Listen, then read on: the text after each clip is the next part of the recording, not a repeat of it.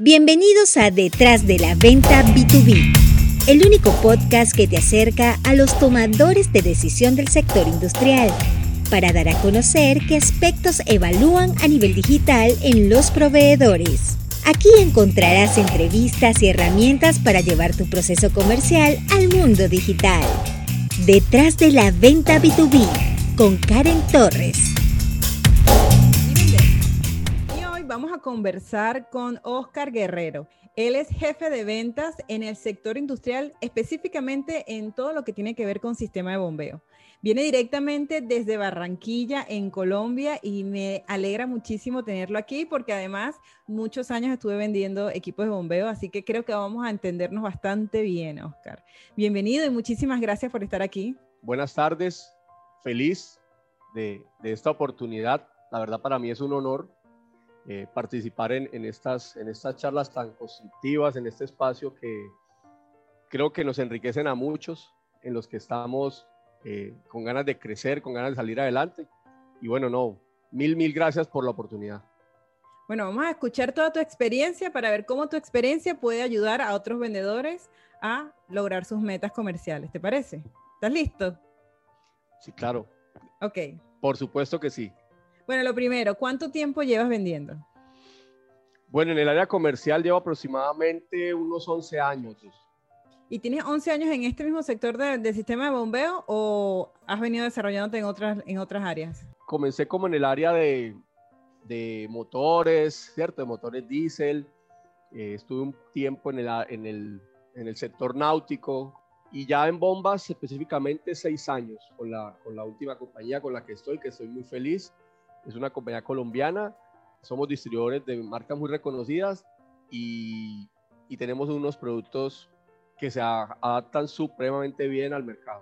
Cuando yo instalaba una bomba que se vendía un sistema aeroneumático, lo vendía, eh, para mí era como, wow, esa, la gente está bañándose gracias a que yo calculé bien una buena bomba para que esa, para que esa agua llegara hasta el punto más alto del edificio. Lo que tú dices es muy, muy cierto algo importante, y tú lo sabes, eh, vender bombas no es fácil, vender equipos de bombeo no es fácil porque se cataloga como una venta técnica y, necesita ciertos cálculos, necesita ciertas mediciones y obviamente tienes que ser muy preciso, ¿no? Porque si, si el agua llega, fantástico, pero en una ocasión un ingeniero me contaba que pusieron la bomba y el agua nunca llegó.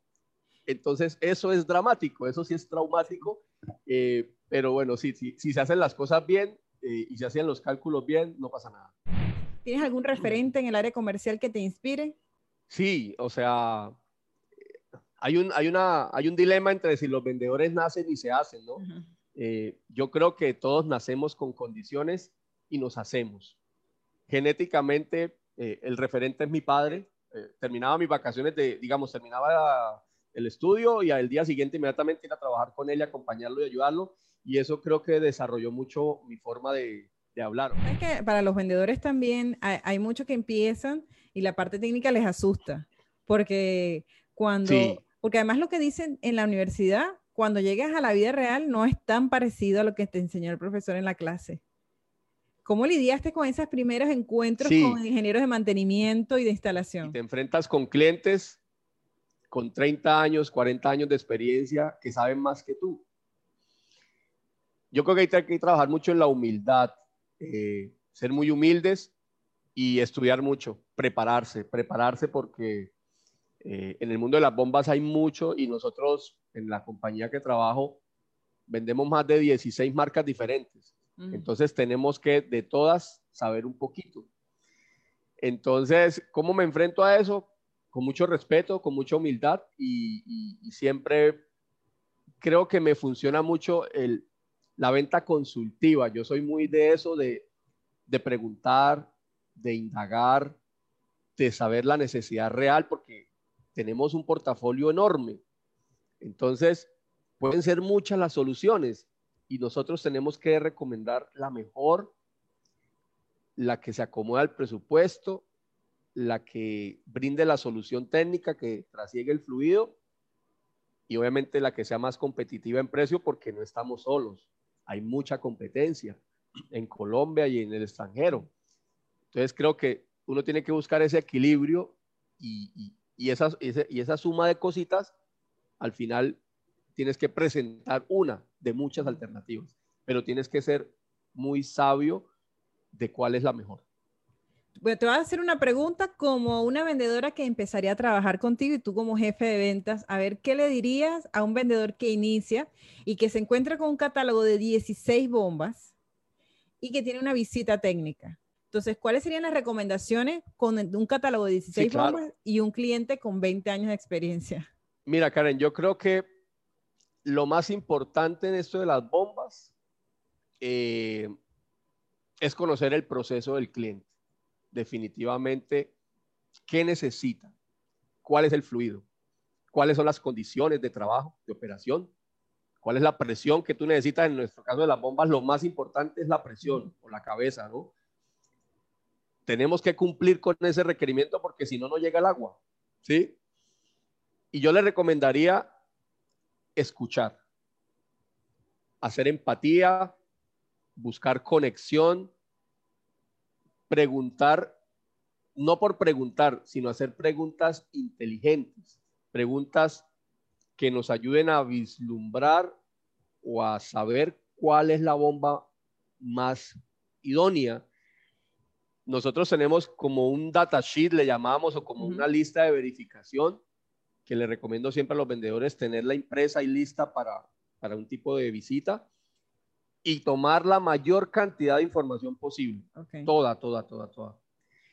Y obviamente es muy importante ir a campo, no quedarme con, no, necesito una bomba así.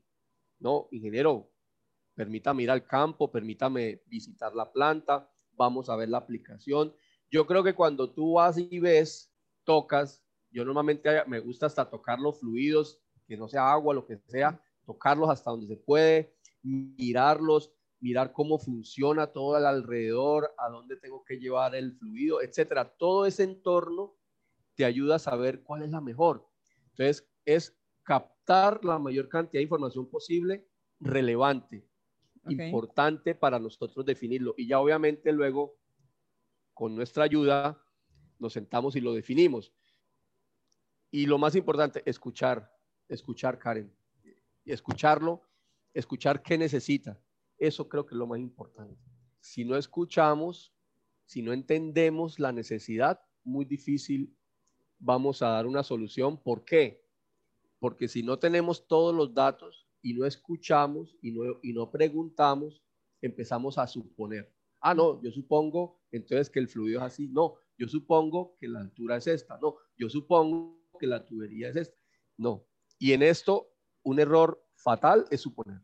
No mm. podemos suponer nada porque estamos hablando de equipos de alto valor, de alto costo. Y una suposición puede cambiar una bomba a otra, puede cambiar un tamaño de tubería a otro, y puede sacarnos del negocio, dejar de ser competitivos porque estamos presentando de pronto algo muy sobredimensionado y muy costoso y la competencia llega y presenta algo mejor y perdemos.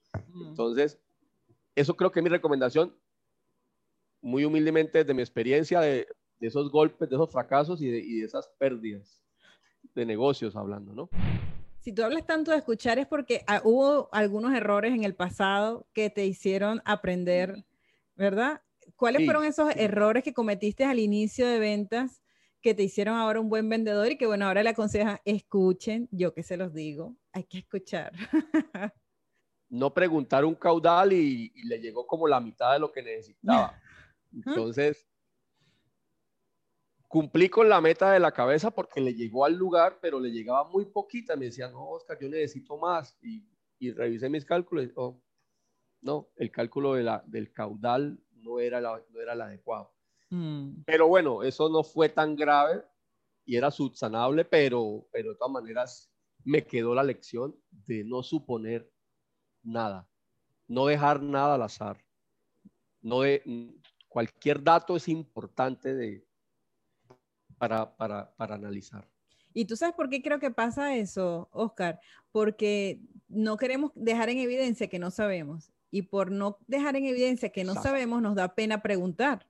ok, yo, porque uno va como representante de la empresa, en teoría yo soy el experto en bombas, y tú haces unas preguntas, pero no preguntas más porque dice, bueno, y este muchacho que no sabe nada, ¿sabes? Entonces tú quizás te limitas de preguntar por miedo a que piensen que tú, y ahí estás suponiendo lo que tú acabas de decir, que entonces te va a tocar suponer algo de cliente o te va a tocar llamarlo después de haber hecho la visita y que él haya dispuesto un tiempo de su agenda para atenderte, porque en teoría tú en esa visita ibas a aclarar todas las inquietudes.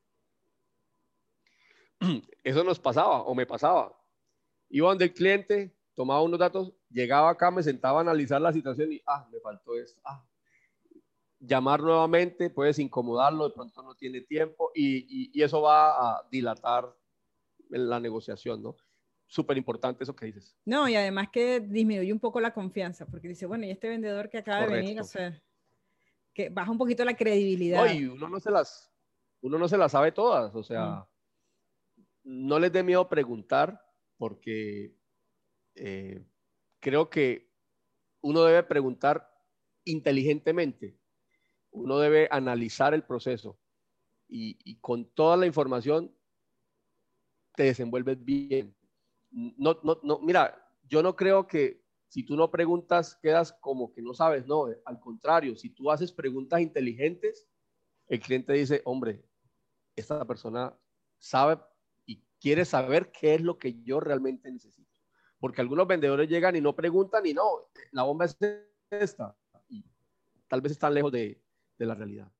Pregúntenle a sus propios, los propios instaladores son los que tienen la mayor información posible. Así que las personas que, los vendedores que nos estén viendo, que ejecutan obras, que tienen un equipo de instalación o de técnicos, ellos van a ser tu mano derecha. Pregunten. Tu mano derecha porque ellos están en el campo de batalla y saben lo mínimo y que, que además a ellos, les va, a ellos son los que les toca resolver la pregunta que a ti te faltó hacer. Correcto. Y todos los datos son importantes. Exactamente.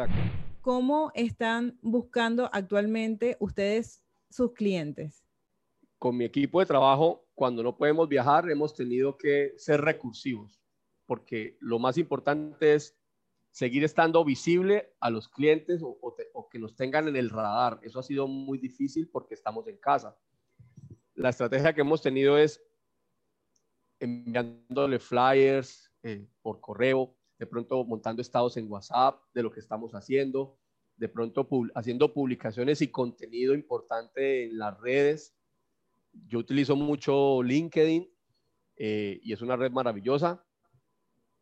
Y eso nos ha hecho estar cercanos. Y obviamente esto, reuniones virtuales, reuniones virtuales.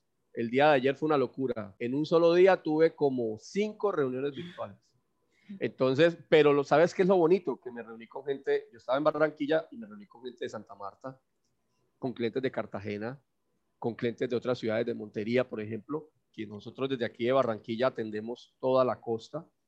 Entonces yo dije, hombre, hoy hablé con cinco clientes de diferentes ciudades, esto es una maravilla. Antes de pronto esperábamos hasta viajar para poder estar hablando con ellos, pero ahora esto también nos ha acercado y, y, en este momento también la cultura de las personas en las empresas ha cambiado y tú le propones una reunión virtual y la aceptan. Que algo hace algún tiempo antes de la pandemia no, no era así. Mm. Entonces ahora por el, por el WhatsApp, videollamada, eh, por, por acá, ¿cierto? Por estas plataformas. Y, esa ha sido la, y eso nos ha hecho renovarnos, innovar, cambiar la forma de llegar a nuestros clientes y nos ha funcionado. A pesar de la pandemia, las ventas nuestras se bajaron un poquito, pero este año están aumentando porque hemos, hemos sembrado. Y en, el, y en el caso nuestro, las, ventas técnicas de estos equipos no son que cotizo hoy y me lo compran mañana. En nuestro caso son ventas de pronto de cierto tiempo que requieren aprobaciones y todas esas cosas, pero hasta el momento del 2021 nos ha ido muy bien, a pesar de todo.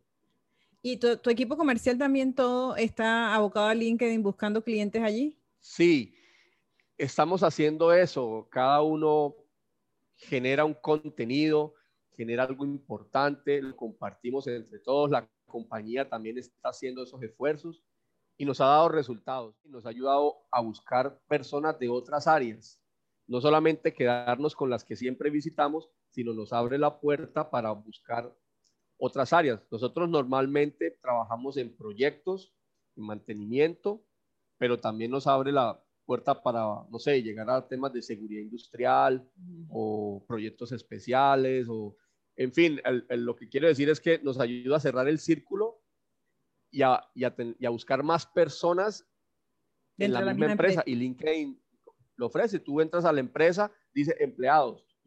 Ah, este ya lo conozco, este no, y por ahí empiezas a trabajar.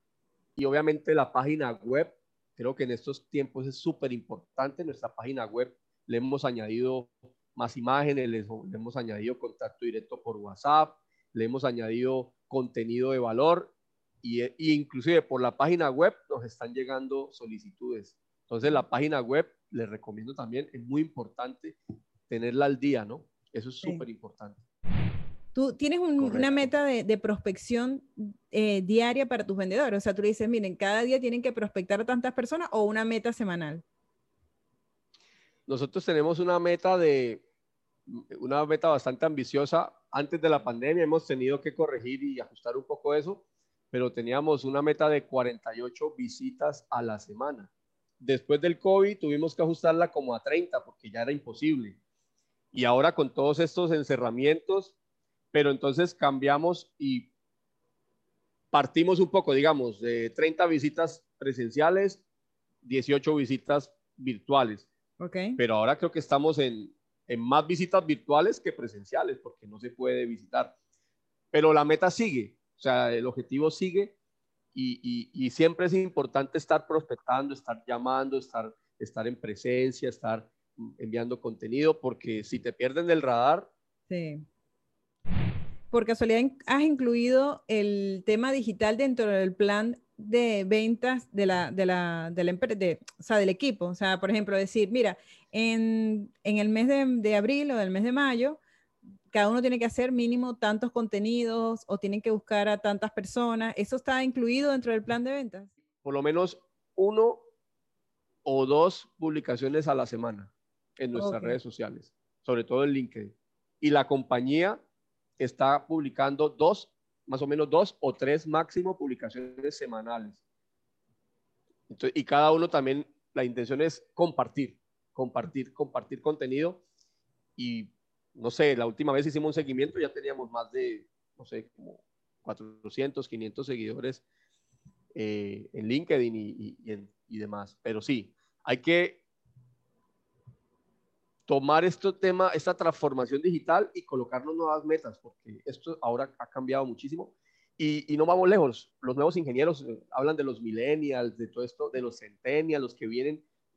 Estamos a cinco años de que los, las personas productivas sean centennials, o sea, eh, hay juventud y los jóvenes están es digital. Eh, hay algunos clientes aún que uno los llama, aquellos que son mayores de 50, y no, no, mijito, a mí, me gusta es por teléfono, a mí no me gusta eso, pero la, gran mayoría de profesionales que nosotros encontramos ahora en el área industrial son jóvenes de 20 a 30 años, son jóvenes totalmente digitales eh, y tenemos que estar, a la, estar con ellos porque la información para ellos es instantánea y también ahora eh, te piden algo y lo quieren ya porque pues estas personas son muy activas, ¿no? Entonces, eh, tenemos que, hemos tenido que cambiar y transformar mucho nuestra forma de ver el tema digital. El, WhatsApp Business nos ha funcionado mucho. WhatsApp tiene una aplicación que es WhatsApp Business, que es gratuita, y ahí nosotros, por ejemplo, hemos implementado en colocar eh, contenido, catálogos, de esa manera podemos compartir con los clientes cosas rápidamente, eh, respuestas automáticas, es decir, tiene muchas ventajas eh, y todo eso lo hemos venido aprendiendo creo que ha sido gracias a todo esto que está pasando también. O sea, pensando en lo que tú estás diciendo, yo digo, se sentaría mi papá, tu papá y todo eso en la reunión de ventas, ok, ¿cuánto contenido van a generar a la semana? Se quedarían como, ¿de qué estás hablando? ¿Qué es eso de contenido? ¿Sabes? Así que cómo ha ido evolucionando las ventas y los vendedores que nos están escuchando y que su empresa todavía no se ha digitalizado, créanme, están perdiendo tiempo. Porque ya los compradores están, bueno, en las entrevistas que yo hago a los compradores, la mayoría me ha dicho, yo prefiero que me encuentren por LinkedIn, que me escriban por LinkedIn. Entonces, si ellos están allí, porque nosotros no lo vamos a hacer y tenemos que estar activos, como me decía Jairo, mira, para mí un vendedor que genera contenido y que socializa, para mí es muy fácil encontrarlo. el que llega y que solamente me escribe por un mensaje directo y me deja un catálogo y se va, yo no lo vuelvo a ver más nunca. Pero el que está activo, que genera contenido, pero que además socializa, yo lo encuentro en un 2x3. Entonces, bueno, hay que mantenerse activo y hay que adaptarnos a esta nueva, a esta nueva era digital. Ah, hubo un negocio en especial hace como tal vez dos años, aún estábamos en COVID. Eh, yo estoy en Barranquilla y había una oportunidad de negocio para cinco equipos grandes para mover agua en una, en una empresa, en una termoeléctrica muy grande aquí en Colombia pero esa termoeléctrica está a nueve horas de Barranquilla. Para vender esos equipos, que fueron cinco, tuve que ir como, tuve que hacer como cinco viajes, Karen. Lejos, con, a veces viajaba en la noche, me iba a las 11 de la noche para estar allá a las 6, 7 de la mañana, agotado, llegar a la planta. Mucho sacrificio, eh, no estábamos solos, habían marcas de la competencia muy fuertes, pero yo, yo confío mucho en en primero la, honestidad, segundo en, en tenerse uno confianza, tercero importante en conocer tu producto, tus ventajas, tus fortalezas, tus debilidades, conocer a la competencia y sobre todo las relaciones, la amistad, la empatía, el, el, hacer esa conexión. El ingeniero había vivido aquí en Barranquilla, eh, teníamos hasta un amigo en común, hicimos muy buen feeling. Eso no, eso no te garantiza nada, pero, pero sí te da más confianza. Eh, y bueno, fue, era una licitación, eh, nos presentamos, era un monto considerable y lo ganamos.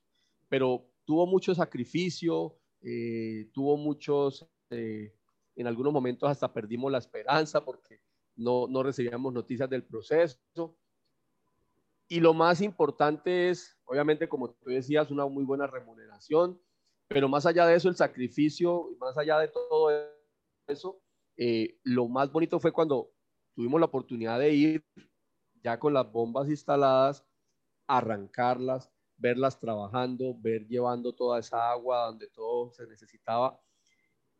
Fue, fue impresionante, fue impresionante porque nos dejó muchas lecciones de que todo es con mucho esfuerzo, con mucho trabajo, con mucha honestidad, con, mucha calidad y sobre todo eh, muy, muy técnico. O sea, la, diferencia fue supremamente, yo gané por un puntico más que el otro, por decirte de alguna manera, porque mi bomba cumplía, la de la competencia cumplía, la de todos cumplían, pero nosotros colocamos algo más. Eh, eso fue la eficiencia de los equipos y eso pues se debe también a la calidad de ellos.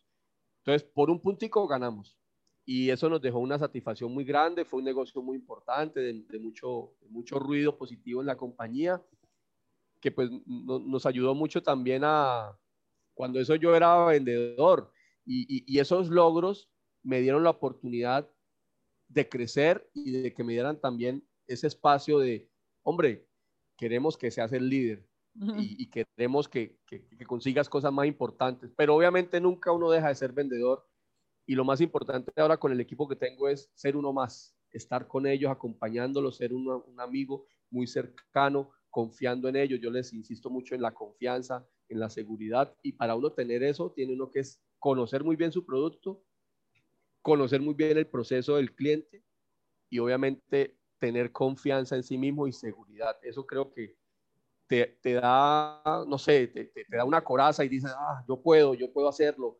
Y, eso te diferencia porque, y, mucha actitud, mucha actitud, mucha persistencia, no perder la fe, eh, seguimiento, seguimiento, seguimiento. Nosotros cotizamos mucho, pero hay que hacer seguimiento porque a veces uno cotiza un equipo y si no le hace seguimiento, al mes se entera de que alguien se lo ganó, lo perdimos, pero no tuvimos oportunidad de reaccionar. Entonces, todos nuestros negocios hay que hacerle mucho seguimiento y, obviamente estar muy cerca del cliente para saber qué, qué podemos hacer. ¿Qué, ¿Qué crees que fue lo más difícil de esa venta? Lo más difícil, ganarle a la competencia. Fue un proceso, una licitación. Presentamos, entregamos y esperamos. Y en el nombre de Dios. En el nombre de Dios. En los términos de referencia había algo importante y era la eficiencia del equipo, que tenía que tener un mínimo. Y yo cumplía a cabalidad con eso. Creo yo, nunca tampoco me, me dijeron por qué, pero me dijeron tu bomba fue la mejor. Entonces, eh, creo que fue porque técnicamente nuestro equipo estaba muy bien dotado de todas las características que necesitaba el equipo y también económicamente creo que estábamos muy competitivos en el precio porque la compañía, viendo el tamaño del negocio, hizo un esfuerzo y, colocamos un precio supremamente competitivo, como, digo, como decimos acá, para ganarlo. ¿Tú sabes qué me decía José Jurado, que él es jefe de compras? Estábamos en una formación hablando de cómo crear un correo electrónico y tal. Y yo le digo, José, si llega un vendedor que quiere entrar a trabajar contigo, pero tú ya tú tienes una empresa con la que te sientes muy cómodo, no te ha echado ningún, o sea, no, te no has tenido ningún problema con ella, ¿cómo un vendedor puede acercarse a ti y que tú le des una oportunidad? Y él me dice, te voy a decir cómo entró un vendedor. Le me dijo, hola José, yo trabajo con fulana, que es amiga tuya, con otra compradora más amiga tuya, y con nosotros nos ha ido muy bien con ella. Yo quisiera que me dieras una oportunidad para que veas por qué a ella le ha ido tan bien con nosotros. Y claro, él me puso una referencia, ese vendedor me puso una referencia y yo le dije, bueno, ok, está bien, vamos a escucharte. Pero porque había puesto a alguien en común entre ellos dos y les había garantizado que esa amiga de él le había ido muy bien con esa empresa. Así que esa es una forma también de entrarle a los compradores. Y ahorita es muy fácil porque entras al perfil del comprador y buscas contactos en común y por ahí te le vas. Claro. Las relaciones públicas son fundamentales, señores, para el éxito en ventas. No solamente es el carisma, es, la, son las personas que tienes a tu lado que te ayudan a llegar mucho más rápido. Y no olvidar algo importante, Karen. Nosotros negociamos con seres humanos. El human to human en este momento no es tan fácil, pero el face to face, y yo soy un fanático de las reuniones personales, eh, de, un almuerzo de trabajo, de una cena de trabajo, de un desayuno de trabajo. Eso consolida las relaciones con tus clientes de una manera increíble. Mira, por ejemplo, conocer quién es la esposa, cómo se llama, si tiene hijos, si no tiene. O sea, conocer el ser, conocer qué le gusta, conocer hasta el equipo de fútbol al que sigue, buscar las cosas en común, porque nosotros los seres humanos, y lo he leído por ahí, buscamos a los semejantes a nosotros. Así es. Entonces, si entre más cosas en común tengamos, más cercanía, más empatía podemos llegar a tener. Y uno le vende a los amigos y a nosotros nos compran es porque nos tienen confianza y uno le tiene confianza a los amigos. Somos los responsables, somos la cara de la empresa ante el cliente. Si el de despacho estuvo un error, si el transporte se equivocó, si no se despachó lo que se requería. Uno siempre debe poner la cara, en eso sí, eh, y, explicar. Y si tienes una buena relación, pues te va a quedar más fácil, ¿no? Entonces, pero uno siempre tiene que responsabilizarse por la compañía, por lo que pase, ¿no? Porque un cliente siempre, tú eres el que le vendió, tú eres el que le respondes por todo. Uno no puede sencillamente cerrar el trato y ya olvidarse de, no, uno tiene que ser coherente y responsable de cualquier cosa que suceda durante todo el proceso. Y eso se dice muy fácil, ¿no? Pero a ver, Oscar, ¿cómo controlas la inteligencia emocional para no frustrarte porque tú estabas ya listo, esto se va a despachar y, y, estaba ya para que esta hora y te llama el de despacho de logística, no, que no salió el camión, porque resulta que se enfermó fulano y no ha llegado y a ti te notificaron cuando ya era la hora de entregar. ¿Cómo haces para no frustrarte, querer matar a tu compañero de trabajo y sonreírle al cliente? Mira, Karen, yo creo que lo que a mí me ha funcionado es decir la verdad, ser franco y, e informar, informarle al cliente de inmediato. Apenas tenga yo la novedad, colgar y llamar. Decirle, mira, pasó esto, eh, no te preocupes, estamos trabajando en esto, eh, vamos a hacer esto, pero no esperar a que él te llame a decirte oye, no me ha llegado el equipo, ¿qué pasó? ¿Sí? Entonces yo creo que si uno se anticipa, si uno es honesto, si uno llama, si uno informa, lo pueden tomar bien, otros no tan bien, pero tú estás haciendo, eh, haciendo lo correcto, sencillamente eh, dando la cara y diciendo, mira, pasó esto, pero obviamente cuando llames es que ya tienes una solución, una, dos, plan A, plan B, plan C y una fecha de llegada, ¿no? Pues obviamente uno tiene que armarse con argumentos y con la verdad. Y a mí me ha funcionado. Muchos clientes reciben la llamada y al principio como que se enojan un poquito, pero luego al final me dicen, bueno, Oscar, está bien, este, pero no me vuelvas a fallar. Eso creo que es lo que uno debe hacer. Me, está muy buena esa idea de, que antes de llamar al cliente para decirle que no vas a poder cumplir es tener el plan para decirle, mira, no te voy a cumplir ahorita, pero eh, en una hora o en tres horas ya tienes el camión ahí, o mira, mañana o pasado mañana, pero no llegarle al cliente con el problema nada más. Exactamente. Con el problema y la solución y la fecha y, y las alternativas.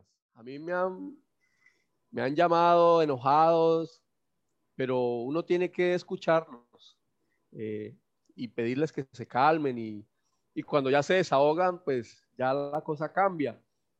Y, es parte del manejo comercial, Karen. O sea, definitivamente eh, conversando, dialogando, explicando, diciendo la verdad, así el cliente esté lo más enojado del mundo. Si uno es razonable con sus argumentos, lo van a entender y creo que eso también me ha funcionado. Ser, ser, vestir la verdad, decir la verdad siempre. No prometer lo que no se puede, ¿no? Porque eso es un error de los vendedores. Por ganarme el negocio, yo le prometo que le traigo la bomba mañana. Yo le digo, no, mi, la bomba se la entrego en tanto tiempo. Eh, y con esa situación no sabemos, a veces hay retrasos o cosas que... Entonces, no prometer lo que no se puede cumplir, eso es otro error grave. Mm. Después como no cumples, empieza la sufridera, empieza el estrés, ¿sí? Entonces, prometer siempre lo que se puede cumplir. Eso creo que también es algo que hemos aprendido y que es muy valioso. También entender que no te está gritando a ti como persona y que él sienta que eres una basura. No, es... No, no, no es personal. no es personal, es, contra la empresa. A, mí me pasó, tú sabes que una vez un cliente me gritó porque nosotros le entregamos, el kit, él me pidió unas bombas y yo le dije, no, nosotros tenemos que calcularla. No, esta es la que yo quiero. Y yo, no, yo cometí el error de no, que no me firmara que él me había pedido esa bomba. Y le mando y las bombas obviamente no le funcionaron. Bueno, me, me llamó y me, me gritó de pie a cabeza, o sea, que hasta la empresa la iba a demandar y nos iba a arruinar a todos. Y yo escuché, escuché, escuché y me volteé y empecé a llorar de la frustración de no poder decirle absolutamente nada, sino tener que tragarme toda la ira de él. No, es fácil, pero, pero se puede manejar. Siempre eh, buscando soluciones. No tenemos este problema, ¿qué hacemos? ¿Qué hacemos? ¿Qué podemos hacer? ¿A quién podemos llamar? Yo creo que cuando tú abres tu mente y, y el problema no es el problema, el problema es que se debe solucionar y buscas alternativas, llamas, consultas y siempre, siempre, siempre habrá una solución, siempre. Actitud positiva, eso es aptitud positiva siempre. Ya para finalizar, Oscar, de verdad agradecerte por, por estar acá. Eh, ¿Qué consejo le darías a los vendedores para que cada día sean más profesionales, sean mejores y lleguen a alcanzar sus metas comerciales? Yo sigo mucho a Víctor Cooper, este, veo mucho sus en TED, en YouTube, pero hay una frase que él utiliza mucho que, bueno, no es de él, es de la, de la, de la Madre Teresa de Calcuta y, y, a mí me impactó demasiado. Dice algo así como que, que nadie se acerque jamás a ti sin que al irse se sienta un poco mejor y más feliz. Esa frase a mí me causó un impacto terrible eh, y yo que le recomiendo a los, a los vendedores que, que sean ellos mismos que sean genuinos, que siempre eh, utilicen todo lo que tienen para, servir a los demás, para ayudar, eh, porque no solamente somos vendedores, somos creo que agentes sociales que llevamos un mensaje y una solución, que tengan mucha confianza en sí mismo, que tengan mucha actitud positiva, que no se, eh, no se desmoronen ni se desanimen ante las, ante las adversidades, porque si decidieron ser vendedores es porque esto es un estilo de vida. Si decidieron ser vendedores es porque les gusta ayudar, también porque les gusta vivir bien, comer bien, dormir bien, tener lujos, tener... Sí, porque en esto, eh, eh, esto es una profesión que se puede ganar muy bien si se cumple con las expectativas, no se puede negar.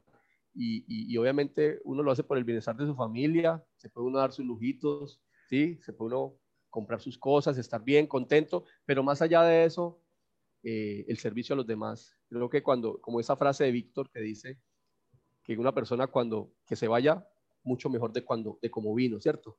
Y yo creo que cuando un cliente te busca y se va feliz, yo creo que ahí cumplimos eso. Yo quisiera, Karen, que me dieras la oportunidad cinco minutos más de contar una historia que tengo, que me pasó recientemente.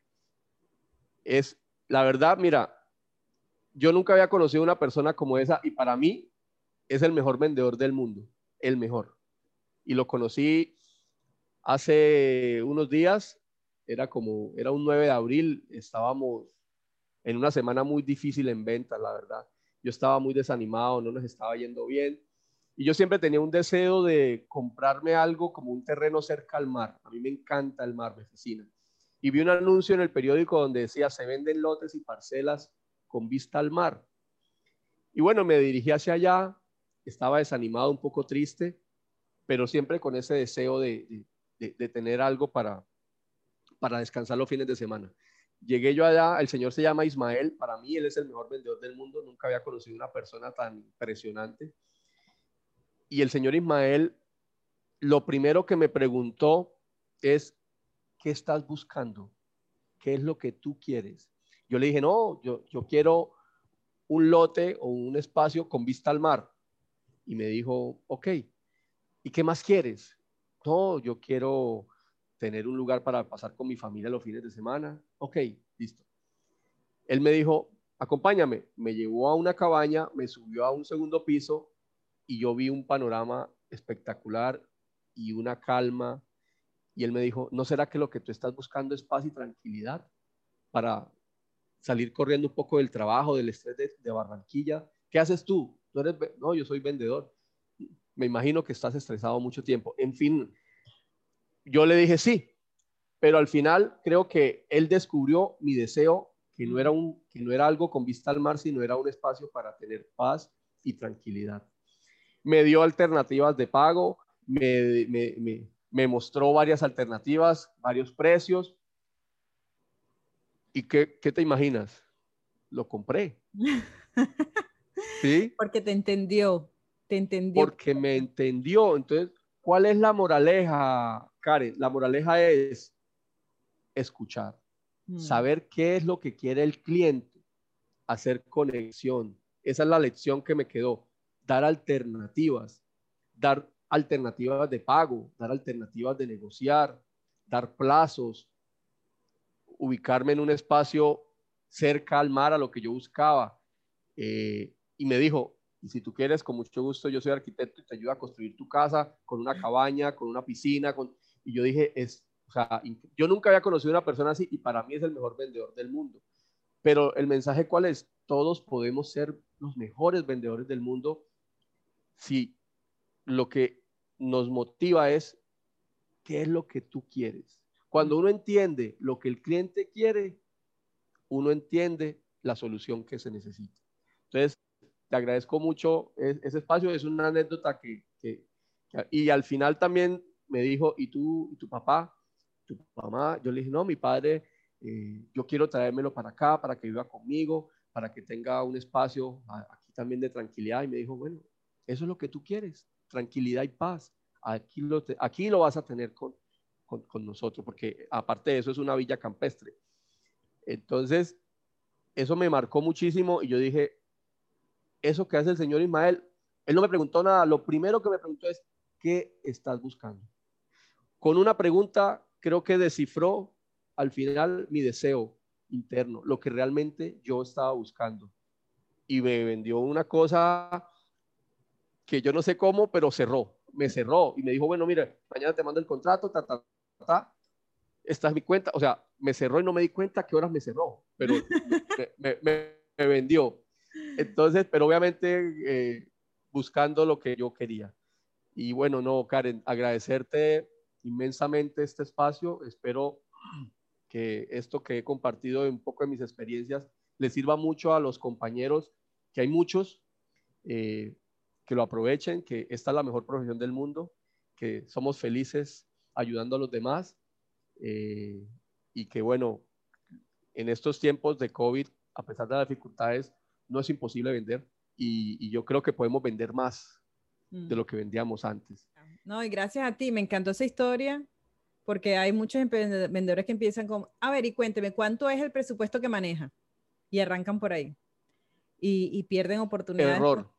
Por, por, por, basarse nada más en un presupuesto. Cuando, cuando hay algo que te gusta, tú sabes que tú puedes dar un poco más o lo buscas la manera de conseguir un poco más.